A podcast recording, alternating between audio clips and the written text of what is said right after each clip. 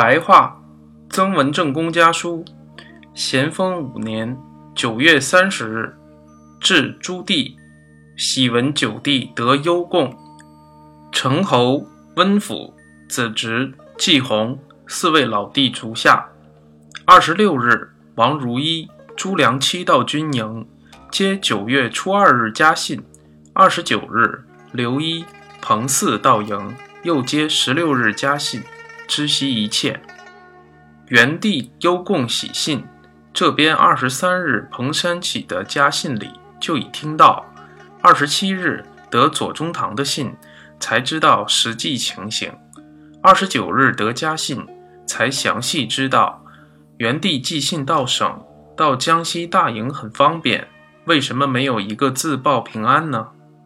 十月初，应当可以回家向父亲恭祝大喜。各省优贡朝考，惯例在明年五月。元帝可在明年春间到京城。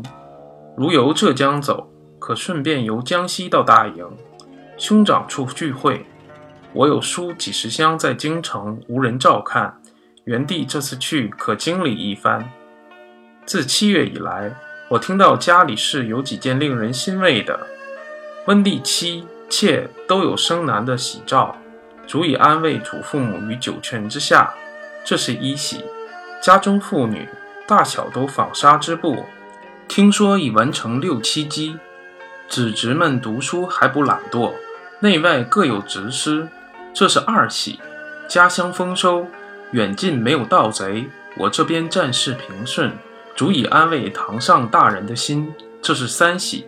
现在又听到元帝的喜信。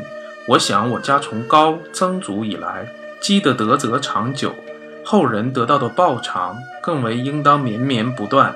我们兄弟年富力强，尤其应该时刻反省自己，反躬自责，勤俭忠厚，承先启后，互相勉励。内湖水师许久没有打仗，天天操练，夜夜防守，很是认真。周凤山统领九江陆军也还平安。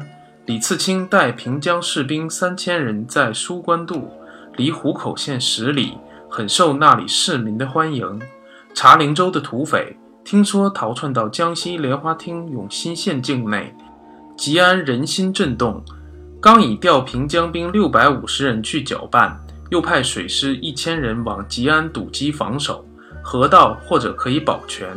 我的选政没有好，幸亏精神还可以支持。王如一等来，二十四日才到。